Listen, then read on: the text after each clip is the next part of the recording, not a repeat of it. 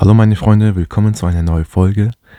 Wie ihr bereits jetzt schon merkt, habe ich wieder mein altes Mikrofon benutzt. Also benutze ich jetzt wieder mein altes Mikrofon, weil ich jetzt finde, da hört man die Atmungsgeräusche nicht so stark und die Qualität ist deutlich besser und angenehmer. Daher mache ich jetzt in Zukunft nur noch mit ähm, alten Mikrofon. Okay, in diesem heutigen Tag, an diesem heutigen Tag werde ich über Kanada sprechen. Ähm, warum Kanada? Also so eher politisch betrachtet. Viele von euch würde denken, würde sich denken, oh ja, Kanada, das ist toll, das ist ein friedliches Land, viel Natur, nette Menschen, ähm, ja, schöne Regierung, freundliche Regierung mit Justin Trudeau als Premierminister. Ähm, ja, aber dann muss ich euch da leider enttäuschen, was politisch angeht, weil da ist Kanada nicht so demokratiehaft. Demokratisch, genau, das ist das richtige Wort dafür. Ähm, warum? Ich glaube, vor entweder vor zwei oder vor einem Jahr oder vor drei Jahren sogar, auf jeden Fall während des, von der Corona-Pandemie, da haben viele Trucker, also kanadischen Trucker, gestreikt, also die ihre Arbeit gelegt, weil wegen Corona die Grenze irgendwie geschlossen worden sind. Oder auch wegen der Inflation, dass die Preise für Diesel so teuer geworden sind.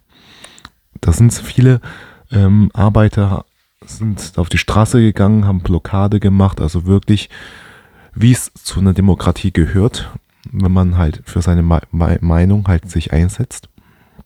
Ähm, aber kurz Zeit später, also es kam auch in den Medien, man kann das ruhig in, hier in, in der Deutschland in der Tagesschau nachlesen.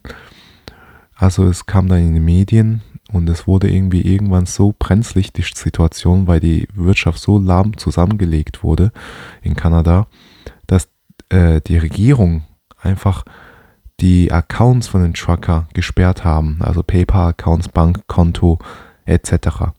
Keinen Lohn mehr gekriegt, die konnten mit ihren Reserven auch nichts ähm, kaufen, weil die Konto einfach, Konten einfach gesperrt wurden.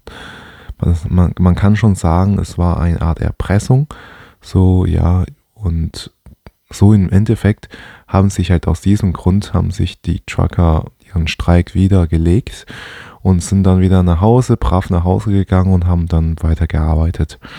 Und um halt diesen Sanktionen äh, zu entgehen, was die Regierung diesen Menschen aufgetragen hat.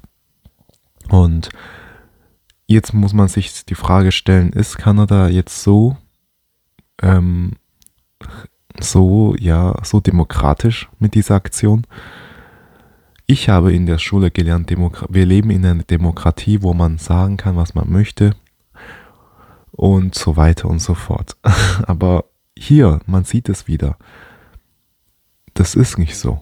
Egal wo du bist, du kannst, ey, so wirklich, egal wo du bist auf der Welt, du kannst nicht sagen, was du willst, ohne mit Konsequenzen leben zu können. Das geht einfach nicht. Auch wenn du streikst gegen eine Regierung, du wirst auf irgendeine Art und Weise dennoch deformiert, deformiert stigmatisiert, ähm, sanktioniert gegebenenfalls. Es ist einfach eine traurige Welt. Ja, man kann es gar nicht anders sagen. Aber ja, jetzt habt ihr mal. Und Kanada ist wirklich eines der Länder, wo zu Corona-Zeiten die stricksten Corona-Maßnahmen überhaupt hat würde ich mal sagen, ja. Weil mein Stiefvater, der ist nach Kanada gefahren, geflogen, äh, auf so eine Geschäftsreise.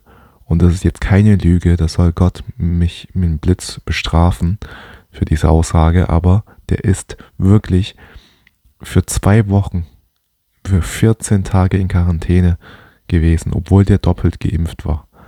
Der war geimpft, musste trotzdem, als er nach Kanada kam, ähm, musste er ins Hotel gehen, 14 Tage dort erstmal in Quarantäne gehen. ihm wurde halt das Essen immer vor die Tür gestellt und so weiter und so fort, aber das ist ja wie eine Art Gefängnis. Und erst nach diesen zwei Wochen konnte er ganz normal raus einkaufen und dann hat er noch zwei Wochen dann erst gearbeitet. Das heißt, er war für einen Monat insgesamt in Kanada, obwohl er eigentlich nur zwei Wochen da arbeitet, arbeiten hätte können. Ja, aber das ist halt Kanada. Das ist wirklich eine Art grüne, ich würde schon sagen, ja, einfach eine grüne, recht e-, extreme Regierung jetzt schon bald.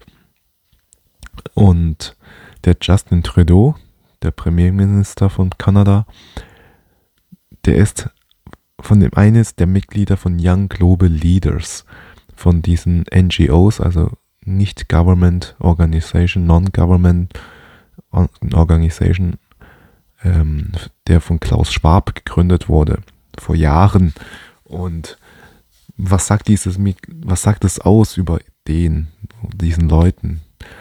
Young Global Leaders, das ist eine damals eine Gruppe von Klaus Schwab gegründet, von ähm, wie heißt es? IW, nein, IWF? Ja, vielleicht IWF. Oh, ich war, fällt mir gerade dieses Wort jetzt nicht ein oder diese Organisation von Klaus Schwab. Äh, World Economic Forum, WEF. WEF, genau, von diesen Organisationen.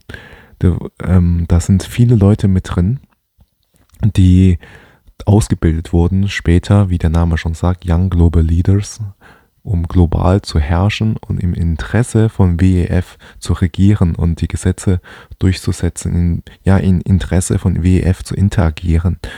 Mm, und natürlich benutzt man, setzt man solche Leute gezielt an die Spitze eines Staates ein, wie Justin Trudeau. Und übrigens, ähm, das sind noch viel mehr Mitglieder bei Young Global Leaders von WEF, dazu gehören äh, Robert Habeck, Annalena Baerbock und zum Beispiel auch Macron, also der Präsident von Frankreich. Puh, ja, und man fragt sich halt, warum die alle so, einklimm, äh, so einstimmig miteinander den Weg gehen, gell? Hm. Ja, warum wohl? Die wurden alles zusammen von derselben Organisation ausgebildet, um die, deren Interesse zu vertreten und nicht die Interesse des Volkes und nicht die Interesse des Volkes. Da, da kann man gleich dazu sagen, hat man den besten Beweis dafür von diesen Trucker-Bewegungen, diesen kanadischen Trucker-Bewegungen und auf einmal, nur weil sie gestreikt haben, ihre Meinungsfreiheit äh, eingefordert haben und auch ihre Meinung ähm, der Regierung sagen wollte, hat man diesen Menschen jetzt äh, stigmatisiert, kann man sagen, sanktioniert ja, so und erpresst, damit sie diese Arbeit wieder auf, damit sie ihre Arbeit wieder auf, äh, auflegen und weiterarbeiten und schon weiter, ja. Und daran erkennt man, diese ganzen Global Leaders, die setzen sich nicht für die Meinung der, das von dem Volk ein, sie setzen sich nicht dafür ein, sondern die sind für die Interesse der Organisation oder wo das Geld herkommt, je nachdem. Also ja, man sagt ja, füttere, beiß nicht in die Hand, der dich füttert. Und WEF hat ja diesen Menschen so überhaupt zu solche Positionen verschaffen, damit diese Menschen halt über uns regieren können, in Interesse von WEF aber. Und ich habe ja schon zu viele Folgen auch über das WEF gemacht, aber ich kann euch ganz kurz mal sagen, um was beim WEF geht. Im WEF geht es eigentlich darum, eine Regierung zu schaffen, über die ganze Welt, so eine Weltregierung, so eine Weltordnung zu schaffen. Und deswegen unterwandern, lassen sie gezielt Menschen aus ihrer eigenen Reihe in verschiedenen Regierungen, an der Regierungsspitze, Kabinetts etc. unterwandern, damit diese Menschen dann so als Alibi für uns, so, das sind ja Präsident und Premierminister, die wissen schon, was sie tun, damit diese Menschen dann nach Willen von WEF handeln können. Ja, es klingt vielleicht wieder schon als nach Verschwörungstheorie, aber so viele Zufälle gibt es nicht im Leben. Henry Kissinger hat mal gesagt, eines, eines der bekanntesten Außenminister von USA, in der Politik geschieht nichts zufällig. Glaub mir. Und das ist wirklich so. Also diesen Satz ist so 100% wahr, in meiner Meinung nach. Es geschieht wirklich nichts zu 100%. Ähm, also es geht, geschieht nichts zufällig, wirklich. Das ist alles zu 100% bestimmt und so weiter. Und ja, falls jemand von euch jetzt überlegt, nach Kanada auszuwandern, boah, da werde ich, da werde ich jetzt sehr vorsichtig, weil ich persönlich würde niemals nach Amerika, das Kontinent überhaupt, auswandern. Das reizt mich überhaupt nicht, dorthin zu gehen. Weder Südamerika noch Nordamerika.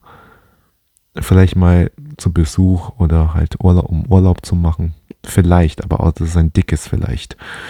Ähm, sonst zum Leben auf gar keinen Fall. Ja, ich hoffe, diese Folge hat euch gefallen und ähm, vielen Dank für die Aufmerksamkeit und bis zum nächsten Mal. Ciao.